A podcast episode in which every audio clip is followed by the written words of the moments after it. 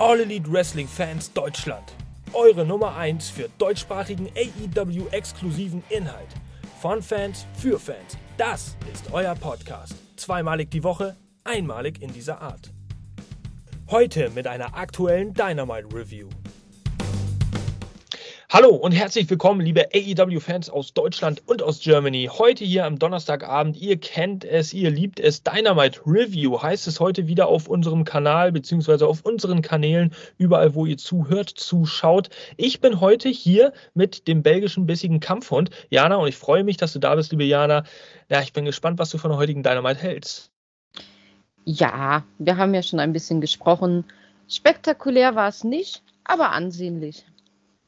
Ja, also äh, wenn ihr hinter den Kulissen, äh, beziehungsweise hinter die Kulissen blicken wollt und äh, wissen wollt, wo, was wir da besprochen haben, im Endeffekt, hm, können wir da vielleicht nicht zu viel spoilern, sonst hört ihr euch den Podcast auch nicht mehr an, aber nur so viel, äh, es gab nicht wirklich geile Sachen zu, zu betrachten irgendwie. Also irgendwie haben sie uns nicht wirklich viel weitergebracht, aber es gab da doch ein, zwei Sachen, da, da musste man das Hauptaugenmerk mal drauf äh, richten.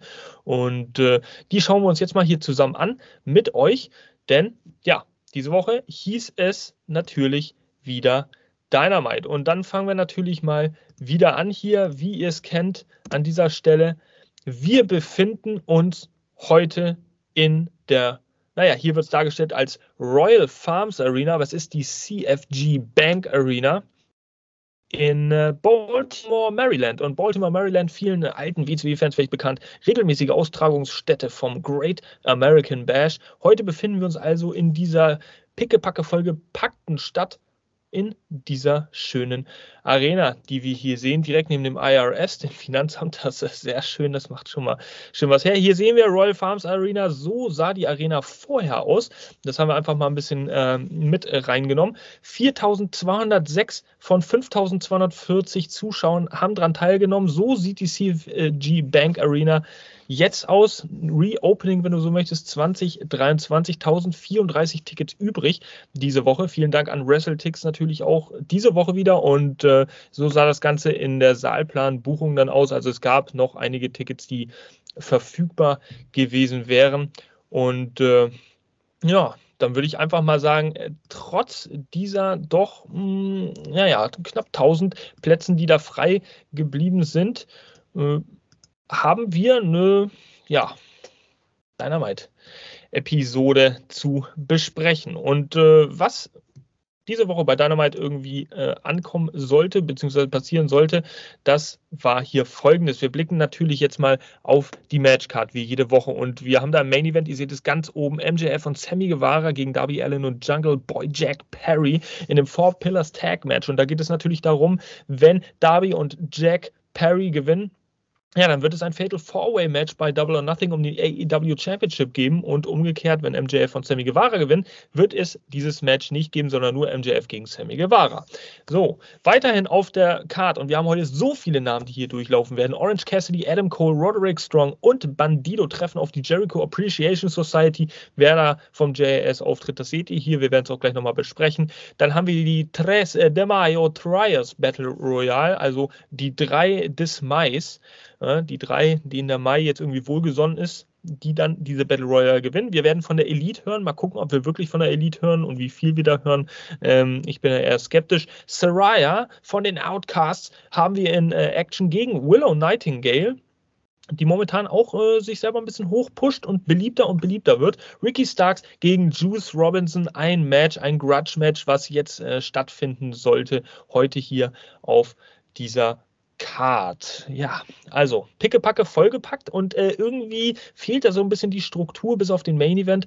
Muss ich ganz ehrlich sagen, ja, ist ein bisschen schwierig, das Ganze zu durchblicken. Wohin soll das führen? Jetzt so mehr oder weniger vier Wochen, drei Wochen vor Double or Nothing. Wir haben auf jeden Fall den Opener.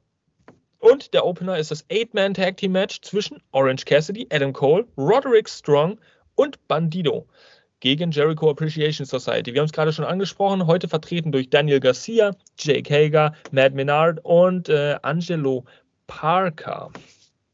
So, und ja, liebe Leute, was, was sollen wir dazu sagen? Um das mal ganz kurz äh, nur ja, raufzubringen oder euch mit reinzunehmen. Also wir haben am Anfang ähm, nach den Einzügen, Einmärschen äh, noch Chris Jericho, der dazu kommt. Ja, und der kommt in diesem provokativen äh, in diesem provokativen blauen Auge-T-Shirt von Britt Baker auf die Bühne. Das sorgte ja diese Woche auch für viel, ja, für viel Gewusel in den sozialen Netzwerken. Gerade auf Twitter wurde es ganz heiß diskutiert. Hier ist das denn häusliche Gewalt, die da abgebildet wird? Äh, fehlt ein Thema, worüber wir auch noch reden sollten oder könnten danach. Ähm, nichtsdestotrotz Ding, kam Chris Jericho dazu und wollte mit diesem T-Shirt natürlich auch nur ein bisschen, naja, provozieren. Gerade Adam Cole. Da brauche ich euch ja nichts vormachen. Ihr seid ja in, im Game. Ähm, ja, und setzte sich zu den Kommentatorenkollegen, kommentierte also von draußen ein bisschen mit. Wir hatten am Anfang Roderick Strong, der übrigens ja heute auch sein AEW In-Ring-Debüt gibt. Und den hatten wir gleich gegen äh, Daniel Garcia am Anfang im Ring da konnte er schon mal ein bisschen zeigen, was er drauf hat. Also äh, dieses Match war nicht nur in der Anfangsphase, aber in der Anfangsphase verstärkt auch vom technischen Wrestling, vom Grappling, aber auch ein bisschen vom, vom, vom Brawling, vom Striken und Punchen ähm, geprägt. Ja, und überhaupt haben wir ja, ja auf der einen Seite ein Team voller verschiedener Stile, also dieses Orange Cassidy Bandido Team zusammen mit Roderick Strong und Adam Cole. Da haben wir natürlich technisch ähm, versierte Wrestler mit Roderick Strong. Adam Cole auch so geht in Richtung Brawler. Äh, Bandido High Flying, aber auch Kraft. Orange Cassidy sowieso mit seiner unnachahmlichen Art und JAS, da wissen wir auch ganz genau, was wir erwarten sollen. Also ich denke, da gab es keine, naja, großartigen Überraschungen. Die Frage ist halt, die dahinter steht, wo wollen wir eigentlich hin mit dieser ganzen Geschichte? Orange Cassidy und Bandido seit letzter Woche die Best Friends äh, 2.0, wenn man so möchte. Äh, also jetzt hier irgendwie das Duo Infernale zusammen mit Roderick Strong und Adam Cole äh, ist irgendwie ein bisschen komisch. Naja. Es ging auf jeden Fall dann äh, Outside the Ring mit äh, viel Gebrawle und äh, es war natürlich ein unheimliches Gewusel da noch im Ring zwischendurch, als sich dann mal wieder sechs Leute gegenüberstanden. Plötzlich kamen nur noch zwei dazu, dann waren es vier gegen vier. Ja, und ich finde, muss man ganz ehrlich sagen, das sage ich nicht nur, weil ich mit dir hier im Podcast bin, liebe Jana, aber Bandido sticht da äh, irgendwie aus diesem Match heraus, weil, naja, nicht nur, weil er eine Maske auf hat, sondern weil er halt auch durch, sein, durch seine High-Flying-Aktion, aber auch durch seine Kraft, äh, äh, ganz besonders durch seine Vertical Suplex-Versuche, als er, ja, ähm, äh, Matt Menard und Angelo Parker da so lange in der Luft hält jeweils, schon ein bisschen aufgefallen ist. Wir haben einen tanzenden Garcia, das hat dich bestimmt äh, diese Woche auch wieder gefreut. Kannst ja gleich nochmal was zu sagen, wenn du möchtest. Äh, der hat hier wieder schön ein bisschen die Moves rausgeholt und im Endeffekt hat Adam Cole dann den Sieg durch den Boom geholt. Ja, schnell raus, one, two, three, aus dem Ring, rennt zu Jericho und attackiert ihn am äh, Kommentatorenpult, was er während des Matches schon immer mal wieder versucht hat, aber abgehalten wurde vom JAS. Und äh, ja, es gibt eine heftige Brawlerei. Adam Cole geht da wirklich äh, na, nicht zu zimperlich an Jericho heran. Diese ganze Hintergrundfassade da vom Kommentatorenpult oder die, die, dieses Tuch, was dahin angebracht ist, diese Gardine, die fällt ab und äh, Security Guards kommen, um Adam Cole dann von Jericho zu ziehen. Diese ganze Fehde also auch sehr, sehr, sehr persönlich jetzt geworden, logischerweise durch die Geschehnisse ähm, der letzten Wochen. Tja, liebe Jana, also was gibt es in diesem Match alles zu besprechen? Wir haben den tanzenden Garcia, da kannst du was zu sagen. Wir haben das Domestic Violence, häusliche Gewalt Promo-T-Shirt, was jetzt irgendwie gepitcht wurde von AEW selber auch, weil die Internetgemeinde da sehr, sehr, naja, viel drüber geschrieben hat. Und das Match an sich, wohin wollen wir mit der Storyline? Hast du irgendeine Antwort für mich parat hier? Ähm, erstmal, ich habe mich sehr gefreut, dass Garcia wieder getanzt hat, auch wenn ich vielleicht alleine damit stehe und hoffe, dass ich das auch bald mal live zu Gesicht bekomme. Ähm, All in! Ja. Und äh, ja, wie du sagst, Bandido war für mich so auch der, der im ganzen Match auf jeden Fall herausgestochen ist durch seine Art und Weise, weil es war halt ein klassischer Eight-Man-Brawl durch den Ring. Was die Stories angeht, klar, Adam Cole will Jericho in die Finger kriegen. Es äh, dadurch natürlich jetzt nochmal so ein bisschen Jericho versteckt sich am Kommentatorenpult, schickt erstmal hier seine Leute vor, äh, hat ihm nicht viel gebracht. Und was mir aufgefallen ist, ähm, in dem ganzen Gewusel, dass Daniel Garcia und Orange Cassidy sehr häufig in dem Match aufeinander getroffen sind, was vielleicht ja andeuten lässt, dass Garcia demnächst mal äh, einen Shot vielleicht auf den Titel bekommen könnte. Es ist sogar so. Nächste Woche. Ah, und voilà. Ja, wurde dann, wurde dann bestätigt und äh, stand dann auch drin, nächste Woche geht es um die International Championship zwischen den beiden. Ah, siehst du mal, da bist du mehr informiert als ich und ich habe es eigentlich nur rausgelesen. Freut mich.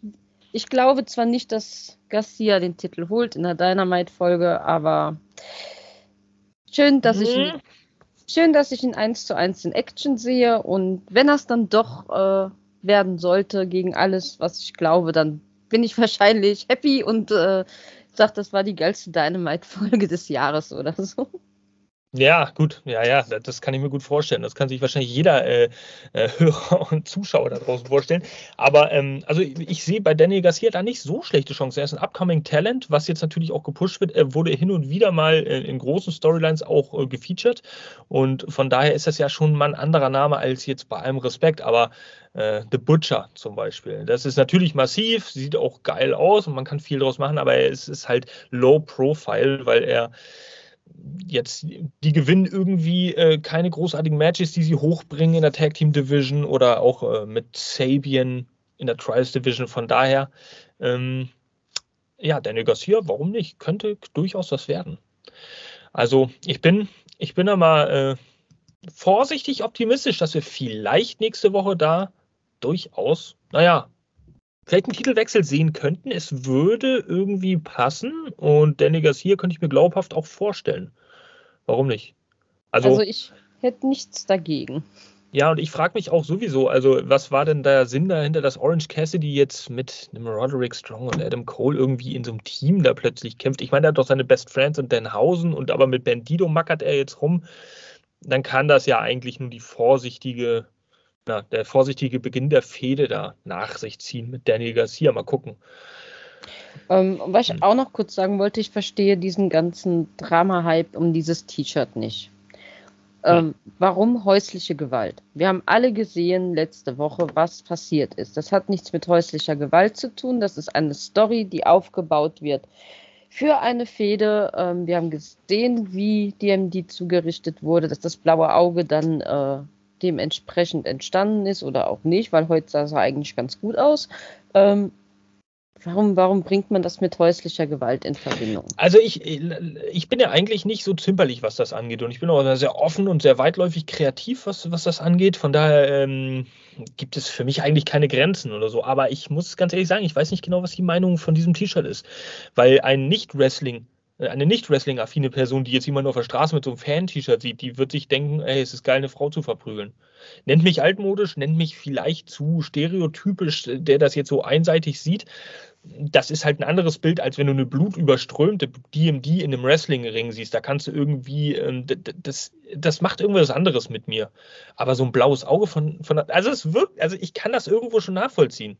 Ja, also es, es, das ist schon eine andere Geschichte. Wir kennen natürlich den Hintergrund und wissen, womit das zu tun hat. Das ist alles cool, aber eine fremde Person. Hm.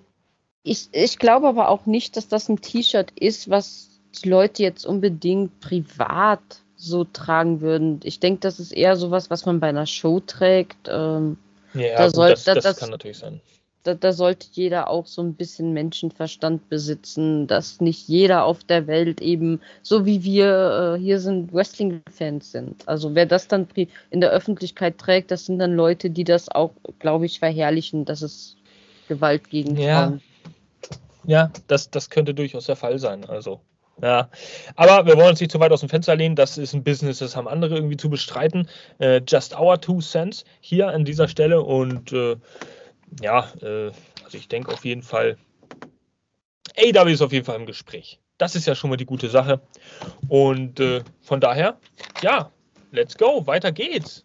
Jana, du bist mhm. am Stissel hier, am Stissel die Wissel, äh, denn wir sehen jetzt Backstage, wie Jack Perry und Darby Allen reden. Worüber reden die denn? Ja, jetzt sehen wir Jungle Boy und äh, Darby Allen im Backstage-Bereich und unterhalten sich darüber, dass sie sich ja eigentlich gar nicht so leiden können, aber dass es nun wichtig ist, dass man doch zusammenarbeitet. Es geht ja um nichts mehr als den Main Event bei Double or Nothing mit zu bestreiten. Ähm, Darby meint dann auch irgendwann nur, ja, heute ist Showtime und unterbricht da den Speak vom Jungle Boy ein bisschen. Also bis zu dem Punkt beide noch auf einem Nenner. Mhm, bis zu dem Punkt. Du hast es schon vorsichtig angeteasert. Was mag uns denn da noch erwarten im Laufe des Abends? Wir dürfen gespannt sein. Bleibt dran hier beim Podcast, dann werdet ihr es auch erfahren. Denn jetzt sehen wir auch noch die Fortsetzung von Jericho und Cole backstage. Oh mein Gott, was geht denn da ab? Das ist ja Wahnsinn, ja. Dann kannst du uns da mitnehmen. Wir sehen einen total aufgebrachten Adam Cole, der von mehreren Securities zurückgedrängt wird, aus der Halle gedrängt wird. Jericho steht in sicherer Distanz, äh, beschimpft Adam Cole. Äh, ja, schickt ihn raus hier, weg mit dem. Und zur Verteidigung kommt DMD, unsere Britt Baker, und schlägt Jericho mal so richtig schön ein ins Gesicht. Und er liegt tatsächlich auf dem Boden. Also das muss gepfeffert haben. Ähm, ja. Boom. Genau, boom. Warum man jetzt Kohl aus der Halle geworfen hat, ist mir zwar unverständlich, aber für die Story einfach eine geile Sequenz und DMD bekommt ihre Rache und darf ihm eine tacheln. Das, also ich fand es mega unterhaltsam.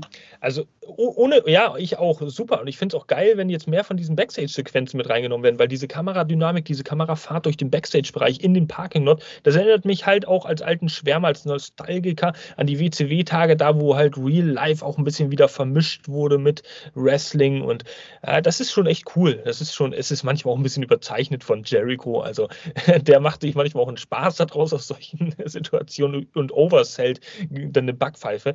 Aber ähm, es war schon cool, es war schon cool. Und man, äh, also de definitiv ist das eine Story, die unheimlich ins Persönliche gegangen ist. Das ist ein Match, was ich sofort auch kaufen würde und sehen möchte, wie das ausgeht. Äh, tja, wollen wir natürlich hoffen, dass es den richtigen Sieger hat. Uh. Boom. Hoi, wie ging es denn dann weiter? Wie ging es denn dann weiter? Oh Mensch, jetzt bin ich wieder dran, liebe Leute. BCC sehen wir jetzt Backstage auf irgendeiner Treppe. Ähm, ja, und die stehen da dann halt alle zusammen. Wheeler Utah, Claudio Castagnoli, John Moxley und Brian Danielson. Ne? Es gab mal wieder ein paar Tonprobleme am Anfang, wodurch man die ersten 10, 12 Sekunden wieder überhaupt nicht mitbekommen hat. Man weiß eigentlich nicht, was er gesagt hat. Irgendwann kommt man dann rein und ähm, ja, die Kernmessage dieser Promo Backstage war eigentlich, Brian Danielson ja, findet es arrogant von Bret Hart zu sagen, er ist der Beste, der jemals da gewesen ist. Uh, the best there ever will be. Uh, weil wie arrogant kann man eigentlich sein und egoistisch, um uh, nicht davon auszugehen, dass mal bessere kommen werden. Brian Danielson ist nämlich laut seiner eigenen Ansicht nach deutlich besser als Bret Hart und auch als jeder andere. Er hat sich seinen Spot verdient. und das ist der Unterschied. Das ist, ja, da muss Jana schon lachen. So, äh, auf, je, auf jeden Fall. Ähm, das ist der Unterschied zwischen dem BCC und allen anderen. Ja, die vom BCC, die haben kein Problem damit, auch Brian Danielson, wenn ein Wheeler Utah in zehn Jahren besser sein wird als Brian Danielson. Ja, weil das ist die, der, der Geist, der Spirit der BCC. Alle sollen besser sein und werden als der jeweils andere. Und das ist das, worauf sie hinaus wollen. Äh, John Moxley kommt noch ein bisschen zu Wort und er spricht davon, nächste Woche gibt es ja dieses Steel Cage Match zwischen Kenny Omega und John Moxley. Wer es noch nicht mitgeschnitten hat, jetzt hier die Info.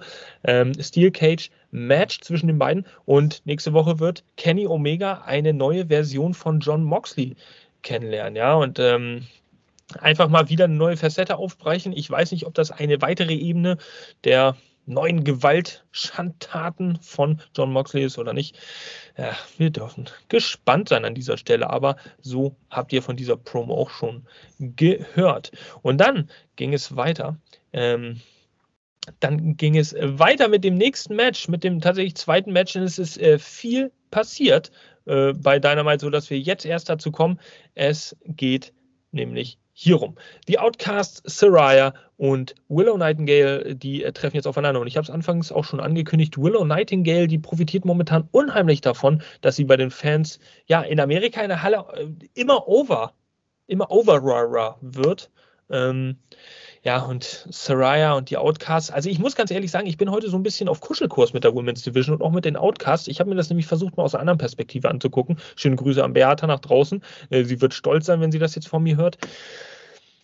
Aber ich hasse die Outcasts wirklich, ne? Also wirklich, ich hasse die. Also nicht die Person, ich respektiere natürlich, was die leisten, aber diese Charaktere, die sie spielen, diese Gruppe, ich kann mir die nicht mehr geben. Ich will, dass die auf die Fresse bekommen.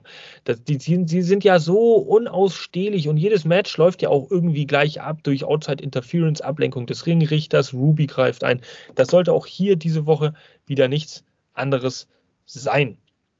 So, von daher, Saraya, rollen wir das ganze Ding mal ein bisschen auf. Hier Saraya gegen Willow Nightingale bei diesem Match. Also, was ich schon mal gut finde, ist, äh, es ist kein Squash-Match, es ist tatsächlich ein Match.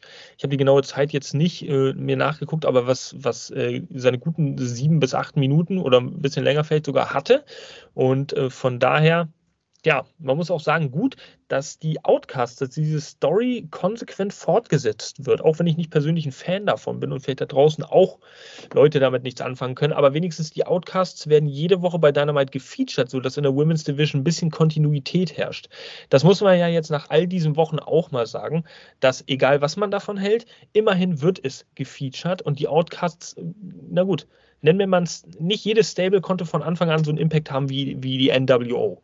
So, die Outcasts müssen sich vielleicht dieses Heat auch erstmal äh, erarbeiten über einige Wochen, bis es dann soweit ist, dass sie angekommen sind. Und dann will ich hoffen, dass AEW dann auch noch länger dran festhält an den Outcasts und sie, ja, sie weiter einsetzt und auch in Fäden einsetzt, weil dann kann man aus der Heat wirklich ein bisschen äh, eine Cash-Cow generieren.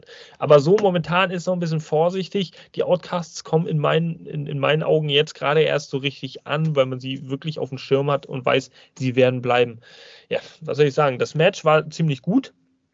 Ähm, für äh, nicht nur für Frauenverhältnisse, sondern es war ein, äh, das war ein völlig solides Match. Äh, Soraya hat recht gute Aktionen gezeigt, muss ich sagen. Willow Nightingale auch äh, auch wenn es da hin und wieder auch mal Timing-Probleme zwischen den beiden gab oder auch ich erinnere mich auch gerade an diesen äh, Second Rope äh, Missile Dropkick oder Front Missile Dropkick, der irgendwie so gefühlt ein Meter, das konnte man aus der Kameraperspektive schon sehen, vor Saraya ankam und Saraya fiel dann hin. Das sind so Kleinigkeiten, aber ähm, das ist ein Match, was man sich durchaus geben konnte und äh, freut mich auch für Willow, dass sie tatsächlich da so over ist.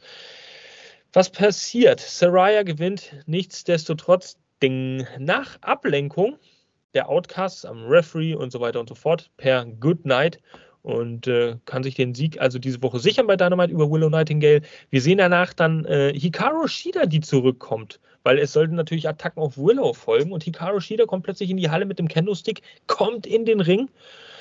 Oh mein Gott. Und dann lässt sie den Kendo-Stick fallen und umarmt die Outcasts und dann Geil. Hikaru Shida, endlich tritt sie den Outcast bei. Es hat sich ja irgendwie angedeutet, ja, nein, Pustekuchen. Denn sie joint den Outcasts nur zum Schein. Ja, DMD und Hater kommen nämlich von hinten in den Ring und äh, als Shida gerade ähm, Willow bes besprayen, besprühen möchte, ähm, greifen die natürlich von hinten an und es offenbart sich, dass Hikaru Shida zu DMD und Hater steht. Also, jetzt werden alle mit dem Candlestick verdroschen von Shida, also die Outcasts meine ich damit. Und was dann im Endeffekt übrig bleibt von dieser ganzen Sache ist, dass die Schuhe von Hikaru Shida ziemlich merkwürdig aussahen diese Woche. Also für mich auf jeden Fall ein ähm, absoluter ähm, Favorit auf äh, die Auszeichnung Gear of the Week. Diese Schuhe, ich weiß nicht, ob man die anziehen sollte, wenn man gerade wutentbrannt mit dem Kendo-Stick auf dem Weg zum Ring ist. Da kann jetzt auch jemand kommen und sagen, ja, das ist halt japanische Tradition, das sind halt japanische Schuhe. Das jetzt mag gut sein, aber ziehe ich mir trotzdem flache, flache Schuhe an. Oh, hast, Gott, oh Gott. Hast du mir gerade meine Gear of the Week geklaut? Tut mir leid, musste ich machen, musste ich machen. Ich hatte zuerst das Wort. Du, wusst, du wusstest es, du wusstest es. Ja, es ist auch wirklich so. Okay. Tut mir leid, liebe Jana. Du darfst es aber gerne nochmal aus deiner Sicht. Nein, nein, nein. Ist die Ehre gebührt dir, du hast es zuerst gesagt. Oh, so nett heute, der belgische bissige Kampf. Was ist los mit dir? Liegt es vielleicht daran, dass ein Funken All-In in der Luft sprüht und es könnte bald soweit sein, dass wir die geilste Wrestling-Party des Sommers miterleben, alle? Ach, ah. bestimmt, bestimmt. Mit Sicherheit, mit Sicherheit. Und wenn ja. ihr da draußen mit dabei seid, schreibt es uns mal rein in die Kommentare. Ähm, wir möchten wissen, habt ihr euer Ticket schon? Seid ihr mit dabei? Und vielleicht auch interessant an euch, interessiert es euch, uns zu treffen in London? Alles reinschreiben. Vielleicht gäbe es ja die Möglichkeit, dass wir so ein Treffen organisieren, ja. Vielleicht nicht in der ganz großen Art und Weise, wie das Multimilliarden-Dollar-Unternehmen äh, machen können, aber es wäre auch schön, schönen Austausch vom Wembley Stadium bei All In zu haben.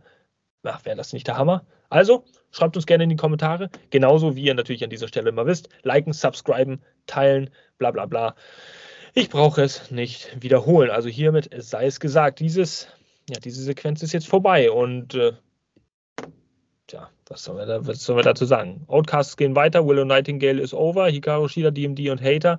Das geht also voran. Es läuft wahrscheinlich also alles auf ein Six-Women Tag Team Match hinaus. DMD und Hater, Shida auf einer Seite und dann die Outcasts auf der anderen. Ich denke mal, bei Double or Nothing werden wir dieses Match dann sehen. Das hat sich jetzt lange genug angedeutet und wir wollen es jetzt auch sehen. Von daher machen wir mal weiter mit der liebreizenden Jana, denn die hat hier eine Vignette mitgebracht.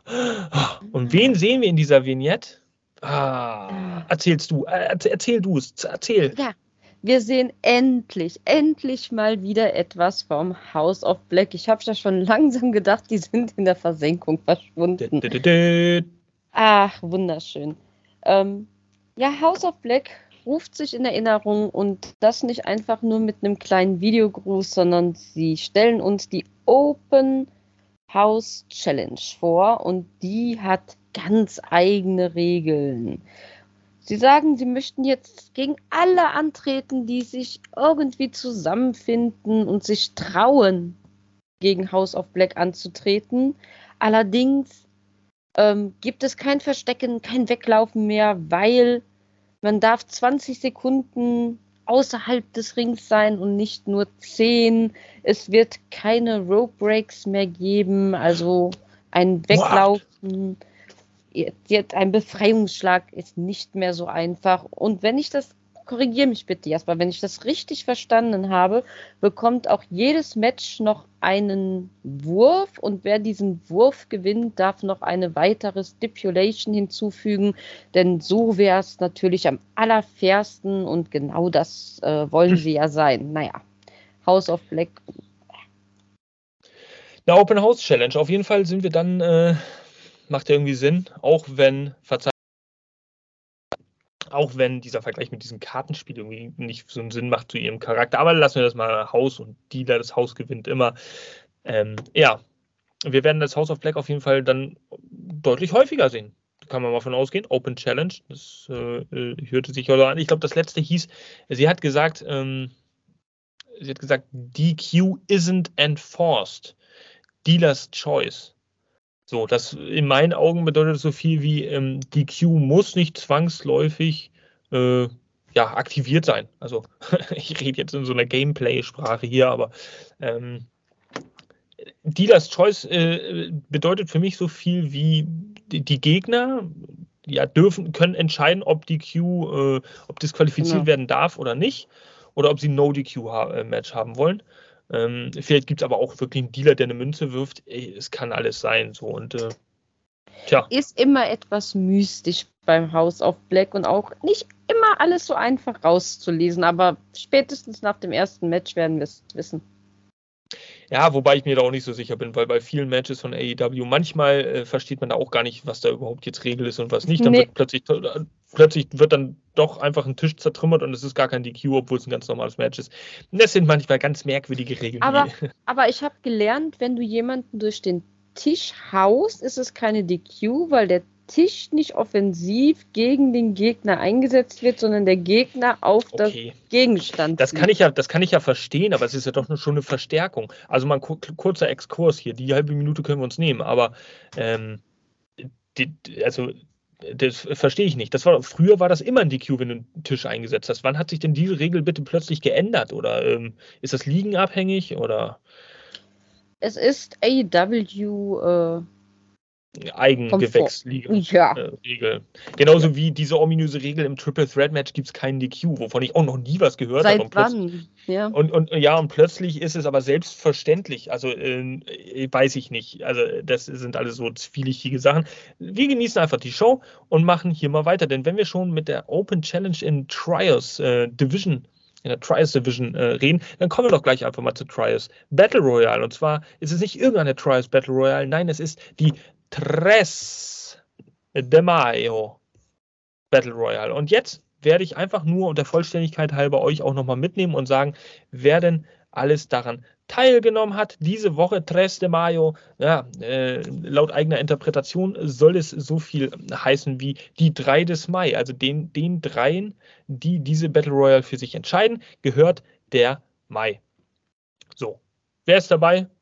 Dark Order, vertreten durch äh, John Silver, Alex Reynolds und Evil Uno sehen wir hier. Wir sehen äh, Acclaimed und Daddy Ass werden dran teilnehmen. Hobbs, Cutie Marshall und Aaron Solo machen mit Butcher und The Blade äh, mit, mit Kip Sabian. Wir haben die Lucha Brothers dabei. Ähm, auch schön, die mal wieder zu sehen. Zusammen mit El Hijo del Vikingo, der Sohn des Wikingers. Und äh, wir haben auch noch die Varsity Athletes Tony Nese, Ari Daivari und Josh Woods mit dabei. Und zum Match großartig brauchen wir gar nicht eingehen, weil ihr wisst es, bei 127 Millionen äh, Teilnehmern bei äh, so einem Match, da braucht man nicht großartig auf Moves eingehen. Man kann wichtige Momente mal hervorheben und genau das werden wir hier auch mal tun. Ähm, denn alles andere war eigentlich nicht sonderlich wichtig. Wir, was ein ziemlich lustiger Moment äh, gegen Anfang des Matches war, als plötzlich ähm, Penta und Max Caster sich, nee, Anthony Bowen sich im, in der Mitte des Rings getroffen haben und äh, ähm, ja, Penta dieses Zero Miedo-Zeichen äh, gemacht hat ihm gegenüber und ja, Bones dann einfach einscisserst bei diesem. War ein lustiger Moment, kann man sich auf jeden Fall mal geben. Sonst, wie anfangs schon erwähnt, unheimlich viel Gewusel. Es ging hin und her, dies und das, dann ging die Kamera mal dahin. Leute, ich will euch mit meinen Worten jetzt nicht auch noch irgendwie schwindelig reden, weil es ist schon gut genug, wenn man sich das anguckt und da den Überblick behält was interessant war, ist, es wurde eine kleine äh, Mini-Fehde zwischen den Lucha Brothers und äh, QTV gestartet, beziehungsweise angedeutet. Äh, vielmehr mhm. zwischen den Lucha Brothers und El Hiro ähm, und QTV und Powerhouse Hobbs, ja, die sich da alle gegenseitig ein bisschen eliminiert haben. Und ja, das ist eine Sache, die sollten wir ein bisschen auf dem Schirm haben. Da könnte es in, in nächster Zukunft, wenn es nicht sogar bei Rampage schon bestätigt wurde, noch ein Match geben würde wird zwischen den Teams. Aber gut, da könnt ihr natürlich auch gerne mal in die Kommentare schreiben oder ihr werdet es natürlich dann sehen. Das Ende dieses Matches, ja, sah dann vor, acclaimed. Die haben wir gesehen. Äh, Max Caster ist schon ausgeschieden zu dem Zeitpunkt. Also hatten wir noch Daddy Ass und Anthony Bones gegen Kip Sabian, Butcher und Blade. Also Überzahl für das Dreiergespann. Acclaimed hier ein kleines bisschen der Nachteil. Äh, Kip Sabians Haare heute übrigens wunderbar passend zum Outfit von The Acclaimed. Ist ein ganz knapper Favorit auf, auf Platz 1 der Gear of the Week, aber er hat es dann doch nur auf Platz 2 geschafft. Und ja, ich bin ziemlich überrascht gewesen, dass am Ende dieser Tres de Mayo, Trios Battle Royale, ich muss es so aussprechen, äh, wie Acclaimed, dann ziemlich clean gewonnen haben. Also es gab da kein großartiges Drama. Es gab dann diesen doppelten Fame-Asser von Daddy Ass und Bowens. Und dann wurden einfach, ja, die Mitglieder, ich weiß gar nicht mehr genau, wer das war, Butcher, glaube ich, und Sabian, die wurden dann einfach eliminiert. Und dann war das auch vorbei. Und damit äh, weiß ich ehrlich gesagt jetzt nicht, was die gewonnen haben, Leute. Ich glaube, die kriegen den ersten Kampf äh, in dieser Open House Challenge von äh, House of Black. Ja, aber ist ja, ist ja auch schön und gut, aber wenn es eine Open Challenge ist, da, dann verstehe ich nicht, warum man dafür dann sich einen Number One Contender Spot irgendwie erarbeiten muss, wenn da jeder rauskommen kann. Logische hm. Fehler.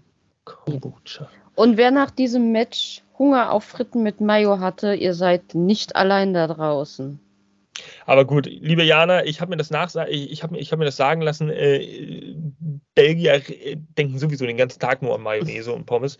Ähm, Fritten, also, Fritten, Fritten. Oh ja, Entschuldigung, Entschuldigung, Entschuldigung, Pommes, das ist alles hier. Bah, Pom, Pom, Pom, de, Pom de Frit.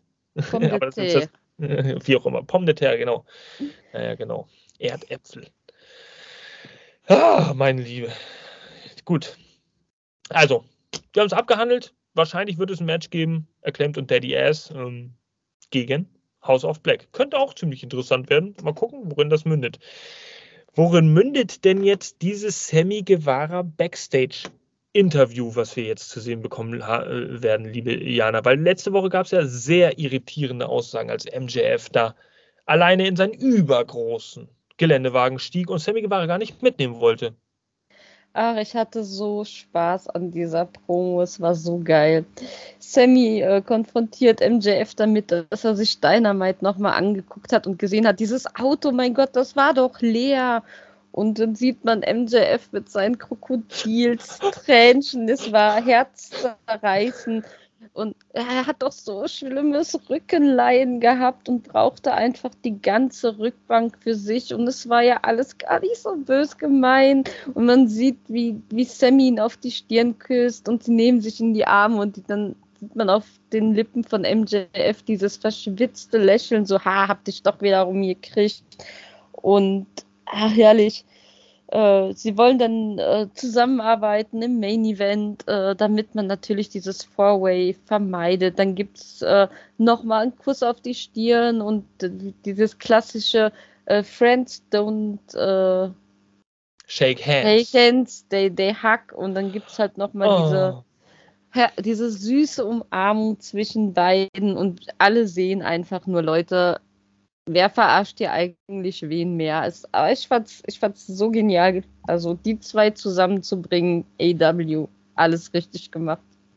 aber wir können hoffen, dass es noch lange anhält, dieses Tag-Team und dieses Gespann. Ähm, sie treten ja heute Abend an, ne? Also gut, sinnlichste, sinnlichste Brokeback Mountain Romantik hier bei AEW Dynamite diese Woche. Ähm, so viele Stirnküsse. Da fühlt, da schämt man sich ja fast schon, wenn man dazu guckt und wird ja schon fast so errötet ja schon. Diese Freundschaft, die ist einfach so real. Die ist einfach so. Willst du, willst du sagen, die, willst du sagen, das ist nicht echt? Also, das ist, das ist die Bromance ich, ich habe überhaupt, ich habe gesagt, das ist so real. Ja, also es ist auch das, was ich meine. Also die beiden, wenn es, wenn es Leute gibt, ja, die dies wirklich ernst meinen, dann sind es die beiden. Gut. Leute, die es wirklich, wirklich ernst meinen, das sind die beiden hier. Kennt ihr sie? Ja, wir kennen sie auch. Kenny Omega und Don Callis. Wir sollten ja eigentlich von der Elite hören. Wir haben es in der Matchcard äh, am Anfang besprochen. Aber äh, daraus wurde nichts. Also von daher, hello Tony Khan. Ja, warum wurde da eigentlich nichts draus aus dieser Elite-Promo? Warum sehen wir denn jetzt Kenny Omega da alleine mit äh, Don Callis? Mhm. Um die Intensität. Ja, ja, okay. Ich werde das so weitergeben. Also, er sagt, um die Intensität dieser Rivalität weiter fortzuführen und besser darstellen zu können. Die Young Bucks hätten wahrscheinlich gestört im Hintergrund als flippige. Ähm, man möchte jetzt das Steel Cage Match nächste Woche ein bisschen pushen und wir brauchen einen Kenny Omega, der da so reinguckt, wie er hier auch reinguckt. Äh, aber am Anfang, naja, redet eigentlich nur Don Callis ganz kurz. Er zeigt ihm äh, nochmal diese Narbe in, in, die Kamera und zeigt, ey, das sind äh, 100 Millionen Zentimeter tiefste Fleischwunde, mit der ich jeden Morgen aufwache und in den äh, Spiegel gucke. Da denke ich mir, was hast du mir angetan, John Moxley? Was hast du mir angetan? Und Kenny Omega, you've made it personal. So, das ist ja jetzt momentan diese Kenny Omega Phase, wo er einfach gar nicht ausrastet, großartig, obwohl er es in den letzten Wochen getan hat, sondern er wird jetzt sehr ruhig und bedacht und besinnt, redet er. Da wissen wir, Kenny Omega ist im absoluten Lauermodus und John Moxley, ja, macht genau das, das Gleiche. Also, ja, es ist eigentlich, äh, wenn man so möchte, ohne lang drum reden, nur die äh, komplette Gegenantwort zu dem, was John Moxley schon gesagt hat. Und äh, beide battlen sich mit Worten jetzt hier diese Woche bei Dynamite in Promos Backstage. Und nächste Woche geht die Action dann in dem Ring weiter mit einem Käfig drum. No running, no hiding, nur auf die Fresse. Also mal gucken, da wird es wahrscheinlich so viel Blut geben nächste Woche. Ich weiß nicht, da brauchen sie wahrscheinlich eine Extrastunde, damit der Jugendschutz da greift. Ich kann es mir auf jeden Fall gut vorstellen. Gut, das war also das. Und was kam dann als nächstes? Als nächstes kam dann etwas, wofür wir auch nur ein inoffizielles Bild haben, wenn man so möchte, und gar kein richtiges Matchbild. Denn es wurde angekündigt, Wardlow is in action this week. Ah, geil. Und wenn wir das hören, dann wissen wir natürlich eines: Squash-Match. Das ist mhm. natürlich immer klar. Ähm, wenn jemand irgendwie in Action ist, weißt du, das ist eigentlich nur zwei Minuten, damit danach irgendwas kommt, was auch noch zwei Minuten dauert. Und genau so sollte es diese Woche auch sein. Denn, ja, Er trifft auf niemand Geringeren und das muss man sich auch auf der äh, Zunge zergehen lassen, als Logan LaRue diese Woche und äh, hat ihn natürlich absolut schnell abgefertigt in einem Squash-Match. Arn Anderson ist auch wieder dabei, äh, der Original Four Horseman an der Seite von Wardlow. Wardlow nimmt sich nach seinen, ähm, ja, auch da muss ich leicht übertreiben, 17 Powerbombs, die er da zeigt, äh, dann das Mic und schreit rein. Er möchte jetzt sofort. Hast du nicht verstanden, was er gerufen hat? Ja, ich, ich, wenn ich ihn reden höre, dann re höre ich eigentlich immer seine Entrance-Music mit diesem flackernden Licht. Deswegen, das blende ich irgendwie mal ein bisschen aus. Ich habe schon verstanden, was er dann im Laufe gesagt hat. Von wegen, er möchte jetzt sofort, dass es eine, also von, von ihm aus könnte es eine Open Challenge an den Lucha Soros geben. Er kann sofort rauskommen und gegen ihn antreten und äh, ja, ein Titelmatch haben. Er möchte jetzt, dass das aufhört und ja, dann sehen wir auch schon den Countdown auf der Leinwand. Ich versuche ja immer so ein bisschen Beatbox-mäßig die Entrance-Teams hier nachzumachen. Ähm, Christian Cage kommt auf die Rampe und wer folgt ihm? Seine, Rech, seine rechte Hand der Zerstörung, die, der blanken Zerstörung. Luchasaurus kommt natürlich auch. Und äh, Christian, ja, lässt eigentlich nur verlautbaren, dass es gar nicht der Luchasaurus ist, zu dem der Titel gehört, sondern es ist Christian. Und damit verabschiedet, um das in der Kurzfassung mal darzustellen, Christian sich dann auch wieder von der Stage. Und ja, hat, hat, eigentlich jetzt nur dafür gesorgt, dass wieder eine Woche ein bisschen gestreckt wurde, weil viel mehr wissen wir jetzt auch wieder nicht. Ähm, es gab natürlich, natürlich, von Christian unheimlich viele Kommentare, die auf Cheap Heat ab, abgezielt sind. Baltimore, das sind alles äh, dumme Leute, ihr habt es eh nicht verdient, hier ein Match zu sehen und so weiter und so fort. Wir wissen jetzt also wieder eine Woche gewartet. Wie geht es denn jetzt weiter bei der TNT äh, Division? Dass es nicht der Luchasaurus ist, sondern Christian. Wir wissen immer noch nichts über Motive. Wir wissen immer noch nicht, wann könnte was stattfinden. Ich weiß auch nicht, was ist die Hintergrundgeschichte dazu ähm, es ist einfach da. So, die sind aufgetaucht und Wardlow ist natürlich auch so dermaßen provoziert davon, dass ein Dinosaurier auf der Rampe steht und eigentlich auch gar nicht in den Ring kommt, dass er jetzt sagt, es reicht mir jetzt. Äh, ich muss das jetzt auch mal wieder ein bisschen lustig verpacken. Ähm, ich werde auch provoziert. Und würde sagen, ich gebe dir freiwillig, obwohl du es dir gar nicht verdient hast, jetzt die Chance auf einen Title Shot, weil es geht mir richtig auf den Keks, dass du jede Woche immer auf der Rampe stehst, wenn ich irgendwas in einem Match mache. So, hallo? Ähm, dann komme ich das nächste Mal auch ein paar Mal auf die Rampe und gut, lass mich davon Otto halt wegsquashen. Würde ja äh, Jana wahrscheinlich gerne sehen. Nein, nein, nein, ich will nicht, dass dir Leid zugefügt wird. Was oh. ich gerne sehen wer, möchte, ist nochmal ein vernünftiges Powerhouse-Match und kein Squash-Match. Ja, das ist sowieso die Frage. Warum sind diese TNT-Matches äh, von Wardlow, warum sind das immer so eine Squash-Matches? Jede Woche in Action, in Action. We, we, will hear from Wardlow, he is in Action. Anstatt da mal eine richtige Paarung anzusetzen. Ein vernünftiges Match. Ich meine, an Gegnern äh, wird es ja nicht mangeln. Oder warum gibt es, ja, warum gibt es nicht mal so ein John Cena, Kurt Angle, ähm, so eine Situation wie 2002, wo es einfach mal so ein Upset gibt, wo Wardlow trotzdem den Titel verteidigt, aber so ein unscheinbarer Gegner einfach mal jetzt sagt, so ich poliere dir jetzt einfach die Fresse, ich habe nämlich eine Methode gefunden. Das wäre doch mal wieder ein bisschen Storytelling. Oder um es IV-mäßig zu sagen, eine Christian, Chris Jericho und Andretti Situation. Ja, genau. Das darfst du natürlich nicht überreizen, aber äh, da dürfte der Underdog auch nicht gewinnen, um Wardlow nicht zu sehr weh zu tun. Aber der Underdog, der dürfte durchaus schon ein bisschen was austeilen, weil ich finde, dadurch positioniert man auch Wardlow stärker. Also ja. man, man, lässt sie nicht schwächer aussehen dadurch, was glaube ich ein Irrglaube ist. Viele Leute denken sich, man muss ihn jetzt so dominant darstellen, damit er noch dominanter wird. Aber das ist, glaube ich, genau das Gegenteil, was dabei rauskommt. Es wird belächelt von den Fans, es, es steht kein Sinn dahinter. Und wie ihr da denkt, könnt ihr natürlich auch in die Kommentare schreiben. Es ist tippt, fleißig tippt. Eine interessante Geschichte. Auch da dürfen wir gespannt sein. Und jetzt wisst ihr auch, warum wir am Anfang der Sendung hier so gesagt haben, hm, es ist nicht Fisch und nicht Fleisch. Also diese, diese Sendung, die ist, äh, irgendwie führt sie mal wieder nicht irgendwo hin. Das ist nur eine Woche, die wieder aufrechterhalten wird. Es ist manchmal ein bisschen schwierig, hört sich auch ein bisschen hart an. Gucken wir uns mal an, was die nächste Promo zu bieten hat. Denn äh, Ich weiß auch nicht, äh, womit das was zu tun hat. Aber Jana nimmt uns damit. Wir fahren jetzt nämlich mal mit einem, wir fahren mal mit einem Träger, fahren wir mal aufs Land. Und wen besuchen wir da auf dem Land? Ja, wir besuchen Mark Briscoe, beziehungsweise nicht wir, sondern Double J und seine Entourage. Äh, besucht Briscoe auf der, seiner Hühnerfarm, um ein bisschen bei der Arbeit zu helfen. Wir sehen ein wunderschönes Videosequenz. Wer es noch nicht gesehen hat, schaut es euch gerne an, wenn ihr mal lachen wollt, wo sie da in aller inniger Freundschaft über dieses Feld jagen und arbeiten und äh, richtig Spaß haben.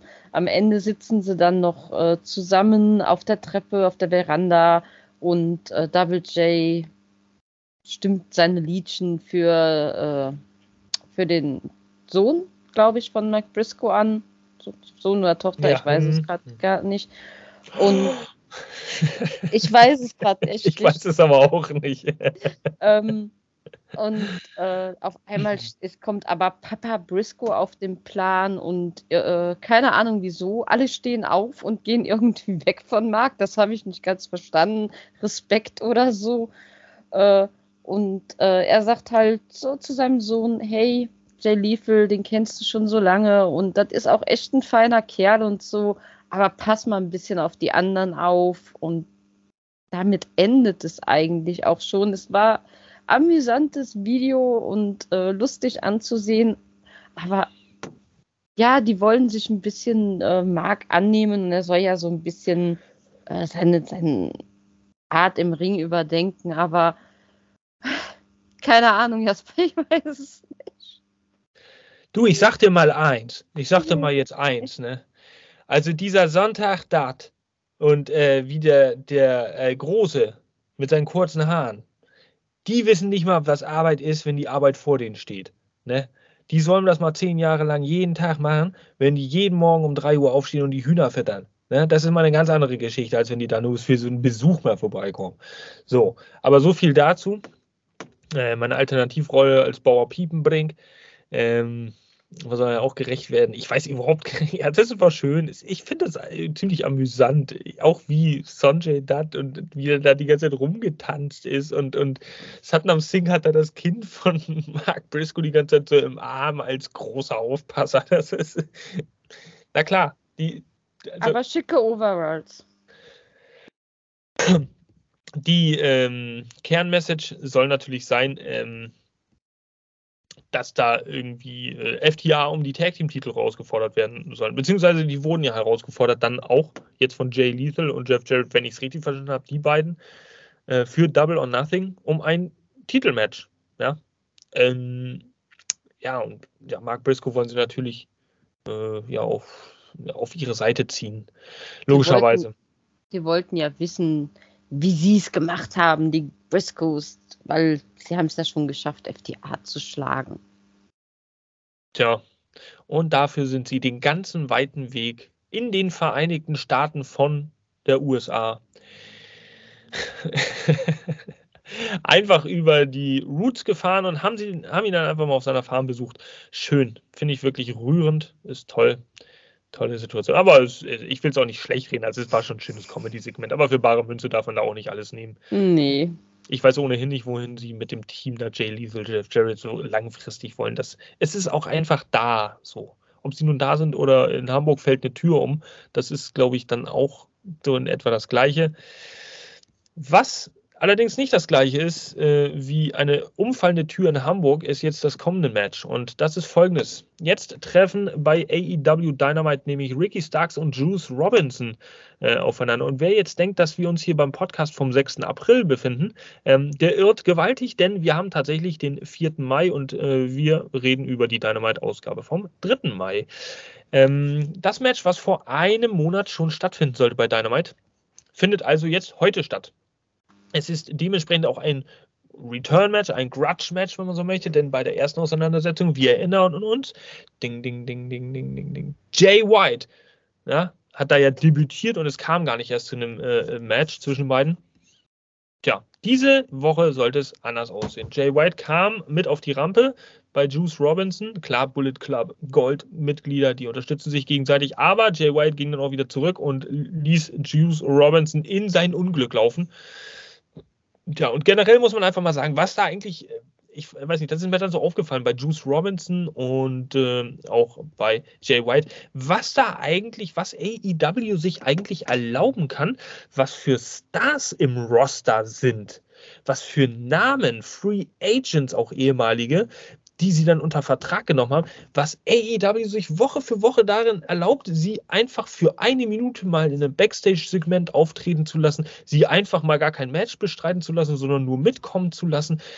Was für Hochkaräter man in diesem Roster hat und man lässt sie aber auch nicht jede Woche antreten, was auch völlig in Ordnung ist.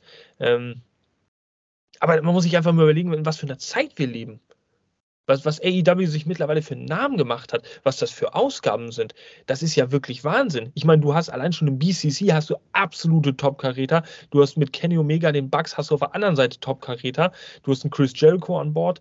Du hast äh, äh Jay White, der heiß umworben war, eine ganze Zeit auf deine Seite gezogen. Du hast viele Luchadores jetzt auch mal unter Vertrag genommen. Äh, ähm, Bandido hast du äh, auf, auf deiner Seite, ähm, Commander hast du auf deiner Seite krass. Das Momentum schlägt momentan absolut auf die Seite von der AEW. Aber das nur ein kurzer Exkurs, weil mir das extrem aufgefallen ist. Ähm, kannst natürlich auch gleich gerne noch was zu sagen, wenn du möchtest. Wir gehen nochmal auf dieses Match ein. Hier viel gab es ja eh nicht zu berichten. Es war ein Match wie jedes andere. Es gab mal hier einen Back Body Drop, es gab mal ein paar äh, Kicks und Punches in der Ringecke. Ähm, es war ein ziemlich gewaltiger Start allerdings von Ricky Starks, das muss man sagen. Sehr dynamisch, sehr explosiv und es äh, verlagerte sich auch sehr schnell nach draußen, wo die beiden dann eine ganze Zeit lang gebrawlt haben miteinander. Ähm, klar, da ist ja jetzt auch schon ein bisschen was passiert durch die Wochen äh, seit dem ersten Match, seit dem ersten gewollten Aufeinandertreffen zwischen den beiden. Also viele Emotionen, gerade von Seiten Ricky Starks da jetzt mit äh, bei das Match kann man sich angucken, man kann es auch lassen. Ich äh, muss auch da mal ehrlich sagen, ich weiß nicht genau, wo sie hinwollen. Ricky Starks, ja, äh, und Action Andretti vielleicht, beziehungsweise Sean Spears, also all solche Charaktere können mitspielen. In einer eventuellen Fehde lang angesetzt, Juice Robinson und Jay White, äh, was dann bei Forbidden Door irgendwie münden könnte, klar, würde ja Sinn machen. Vielleicht baut man dahingehend was auf. Äh, dieses Match entscheidet dann allerdings Ricky Starks nach dem Rochambeau, den ich mittlerweile aussprechen, aber nicht aufschreiben kann. Äh, deswegen habe ich da einfach irgendwas geschrieben. Aber er heißt Rochambeau, dieser Move, und Juice Robinson ist besiegt. Jay White kommt dann raus und attackiert nach dem Sieg von Starks diesen von hinten. Und äh, ja, was soll man sagen? Beide gehen auf Ricky Starks los, wie man es nicht anders erwartet hätte. Ja. Und wo Hast war Ty Dillinger? Ja, genau. Genau deswegen bist du hier auch in diesem Podcast, liebe Jana, weil du stellst die Frage, die ich jetzt völlig vergessen hätte. Ach, Sean Spears, der ist wahrscheinlich irgendwo anders gerade gewesen. Ähm, Entschuldigung, Sean Spears natürlich. Alles gut, äh. alles gut. Sei dir verziehen, aber ähm, der war wahrscheinlich gerade nicht da. Vielleicht, vielleicht wurde er von Jericho auch mit Handschellen gefesselt an so einem Heizungsrohr hinten im Backstage-Bereich. Kann ja passieren. So, dieses Match, wir, ich habe es angesprochen, ich weiß nicht, in welche Richtung die wollen. Jana, äh, entweder weißt du, in welche Richtung die wollen, Nö. wo das winnen könnte, oder du schweigst für immer. In sechs Monaten wissen wir mehr gut, ich bin mir ziemlich sicher, jemand aus unserem Team wird uns daran erinnern, was das alles äh, da mit auf sich hat und äh, vielleicht mündet das ja auch, oh, ich habe was im Auge. Ja, in irgendeinem, ja, irgendwas habe ich im Auge. Jetzt muss ich das hier gekonnt überspielen, damit ihr nicht merkt, dass ich irgendwas im Auge habe. Ähm, ach, gut, das ist mir gerade noch so gelungen. Es ist immer noch im Auge. Gut, wir machen allerdings mal weiter. Denn das wird auch irgendwie so funktionieren. Wir haben dann nämlich auch schon äh, langsam die Zielgerade vor Augen. Zuerst sehen wir allerdings noch ein Match, äh, beziehungsweise ein äh, Videopaket, was ein Match bei Rampage bewirbt, und zwar das Firm Deletion Match auf dem Hardy Compound. Und ähm, ich denke mal, das kann in der ähm, ja, Richtung enden, wie wir es ja auch zwischen Matt und Jeff Hardy in diesem Delete Match bei Impact Wrestling vor einigen Jahren, dieses klassische cineastische Matchup gesehen haben. Ähm, so darin, darin am Freitag. Wir sehen nochmal ganz gut, und das finde ich echt mal konsequent und schön, von Anfang an diese ganze Geschichte mit ähm, Ethan Page und Matt Hardy aufgerollt in kurzen Abschnitten, so dass man auch versteht, was ist denn jetzt passiert. Das ist mir so während der ganzen Sequenzen überhaupt gar nicht richtig klar geworden. Ähm, aber so fiel es mir natürlich jetzt wie Schuppen aus den Haaren. Von daher wird es da ein Match geben zwischen ja, der Firm und der Fraktion Deletion. Ja, Isaiah Cassidy, Jeff Hardy, Matt Hardy, ja. Und ja, da wird es ja. wahrscheinlich ein Gemetzel geben. Vielleicht ein, ein softes Comeback für Jeff Hardy, um sich anzunähern. Mit einem Sieg auf der Seite der Hardys, weil es auf deren Territorium stattfindet und die da noch nie verloren haben. Und ich freue mich überhaupt nicht auf dieses Match. Hm, naja, was heißt Freund? Die Geschichte dahinter ist ja wenigstens logisch. Man kann sie ja verstehen. Matt Hardy und Ethan Page, das hat sich über Monate gezogen und dann ist es irgendwann passiert. Ähm, und äh, gibt wieder, halt es gibt wieder einen Verlust für Ethan Page, der grandios ist und irgendwie tolle Matches kriegt, aber nie Siege. Aber vielleicht ja auch nicht. Vielleicht lassen wir uns überraschen. Und Ethan Page äh, fackelt da das ganze Anwesen von, von den Hardys ab und sagt, jetzt ist vorbei mit Deletion auf eurem Compound. Hm. Naja, lassen wir uns überraschen. Naja. So, und jetzt, liebe Jana, befinden wir uns ultimativ auf der Road to, to Main Event äh, bei Dynamite diese Woche. Aber zuvor sehen wir dann nochmal eine, naja, halb entspannte, halb angespannte Atmosphäre im Backstage-Bereich. Jack Perry und Darby Allen im Umkleideraum. Und was passierte da? Sag mir bitte keine Stirnküsse. Nein, keine. Nein, ähm, wir sehen halt nochmal Darby und äh, den Jungle Boy. Darby verlässt aber dann den Raum und wir sehen MJF, der so in den Raum huscht und ähm, mit Jack Perry sich darüber unterhält, dass er ihm ja schon so oft gesagt hat, was für ein großartiges Potenzial er hat und bietet ihm den Platz neben ihm auf dem Thron an. Äh, alles, was er dafür tun müsste, wäre seinen heutigen Tag-Team-Partner eben äh, nicht beiseite zu stehen, ihn so ein bisschen zu übergehen. Äh, worauf Perry sagt, nee, nee, mein Freund, ich äh, will keinen Platz neben dir auf den Thron, ich will die Krone haben. Äh, MJF will dann gehen, aber in dem Moment kommt Davi zurück in die Umkleide. Ähm, ja, Perry dachte nur so, ja, war unwichtig, äh, aber so ein Misstrauen sah man dem, sah man dann schon. Und äh, er hat ja auch nicht gehört, was da besprochen wurde, dass Perry ihn äh, MJF da so in die Schranken verwiesen hat. Was sich, was der Jasper uns gleich erzählt, im Main Event auch etwas widerspiegelte, dieses Misstrauen. Oh ja, oh ja, denn das sind natürlich jetzt böse Vorzeichen für den Main Event. Oh, es geht um alles. Es geht um den Main Event von Double or Nothing, um die World Title Chance für alle, ja, übrigen drei Pillars von AEW, beziehungsweise zwei, Darby Allen und Jack Perry. Und genau die beiden müssen sich jetzt zusammenraufen und zusammenarbeiten, damit sie gegen Sammy Guevara und den bösen MJF gewinnen, um ihre Titelchance zu wahren. Und jetzt gibt es da so eine Skepsis, so ein Misstrauen, so ein ja, so einen leeren Blick von Darby Allen, der sowieso sehr schwer sich tut, Leuten zu vertrauen und lieber so ein Loner ist. Der einzige, dem er vertraut, ist der Stinger. Aber ja, gut, also auf der einen Seite haben wir natürlich jetzt dieses, äh, diese unglückliche Situation zwischen den beiden und auf der anderen Seite haben wir jetzt das absolute Momentum auf der Seite von SG und MJF, die die besten Freunde überhaupt sind. Alle Missverständnisse sind aus dem Weg geräumt und der Main Event beginnt also jetzt.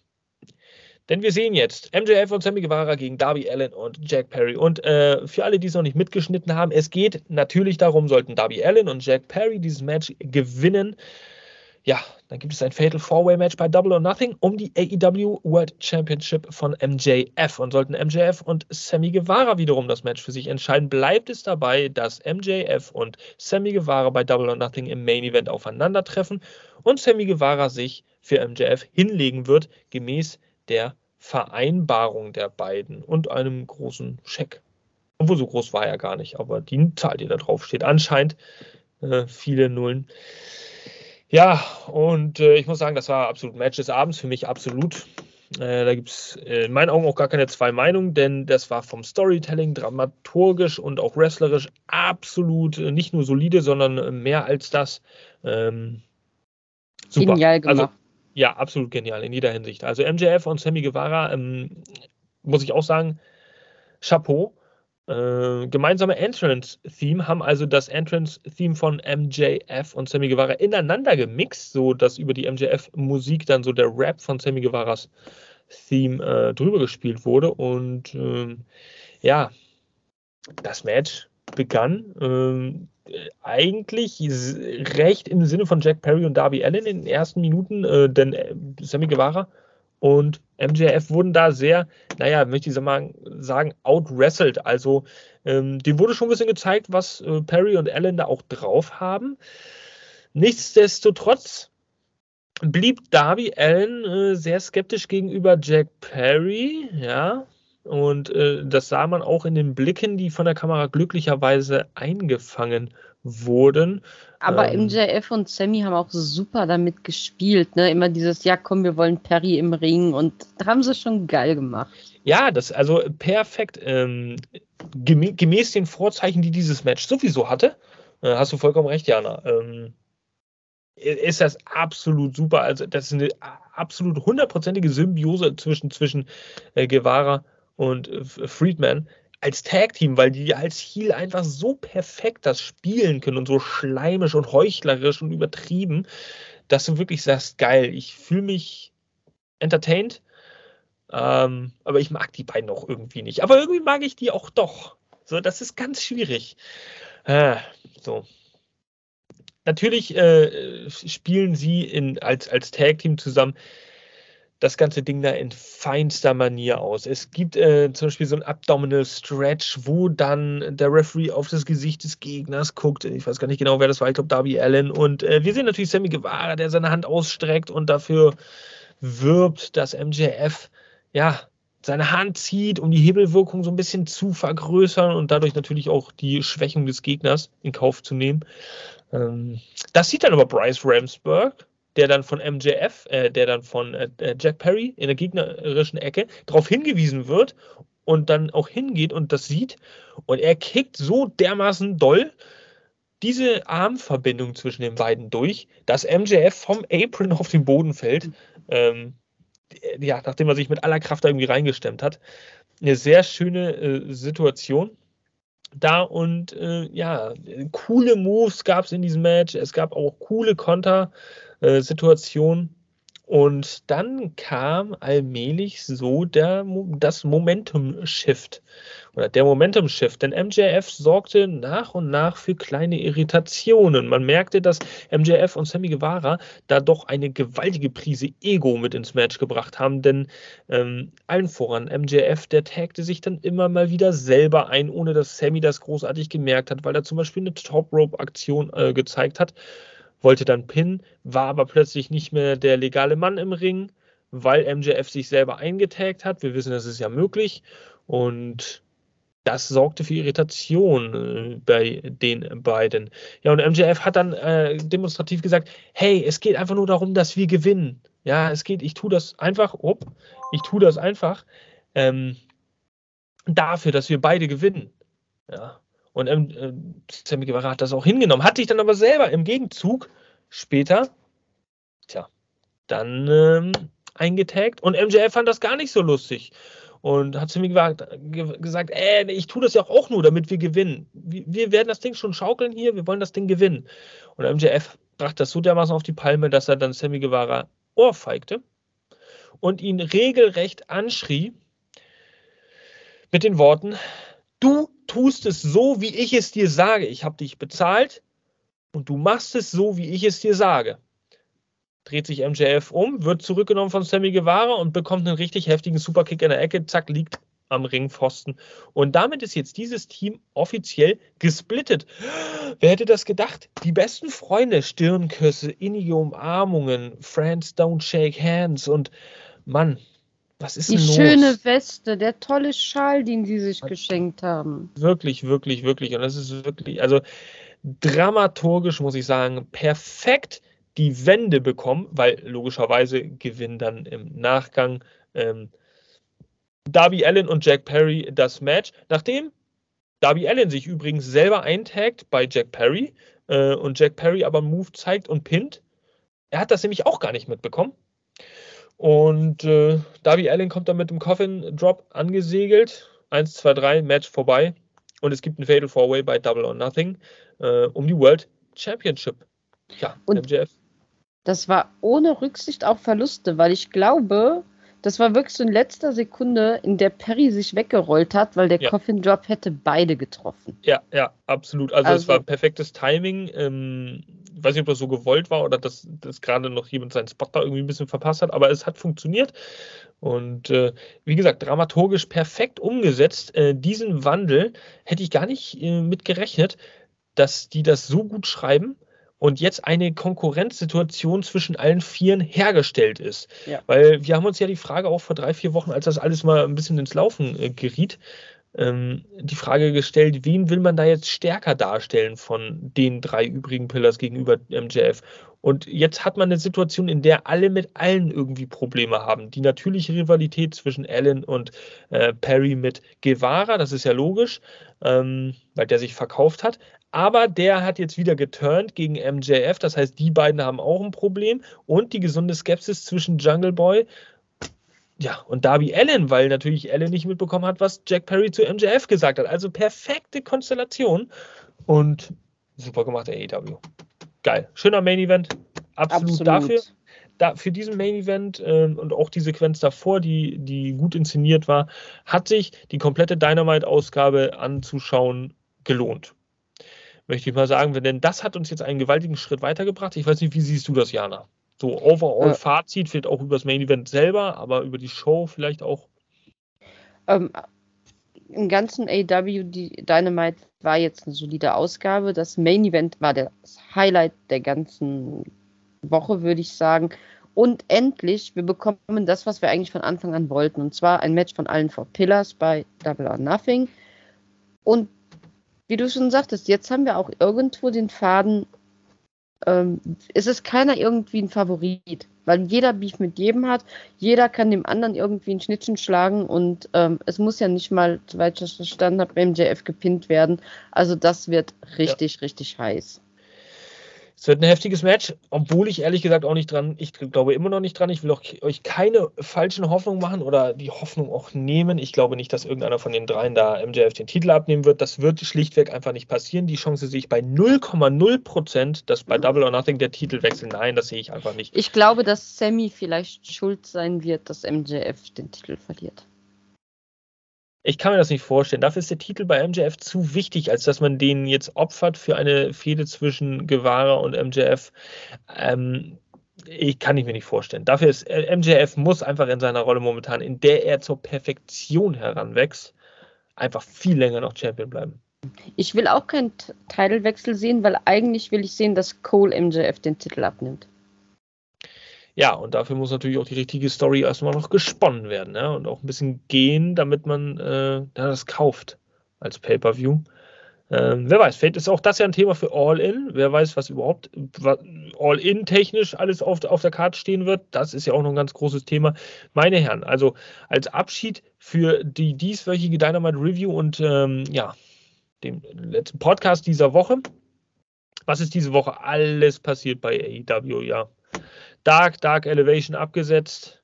Wir haben jetzt Will Washington übrigens, herzlichen Glückwunsch nochmal an dieser Stelle, als neuesten Zugang bei äh, All Elite Wrestling. Ihr habt es auf unserer Seite sicherlich schon mal gesehen, äh, die News, den Newsbeitrag dazu und natürlich All in äh, ja, Vorverkauf. Morgen startet dann nochmal, also am äh, Freitag, ähm, der offizielle Verkauf und wir dürfen mal gespannt sein, was für Nummern uns da erreichen werden. Ähm, ja, bei uns auf der Seite werdet ihr wie gewohnt in bester Manier irgendwie auf dem Laufenden gehalten.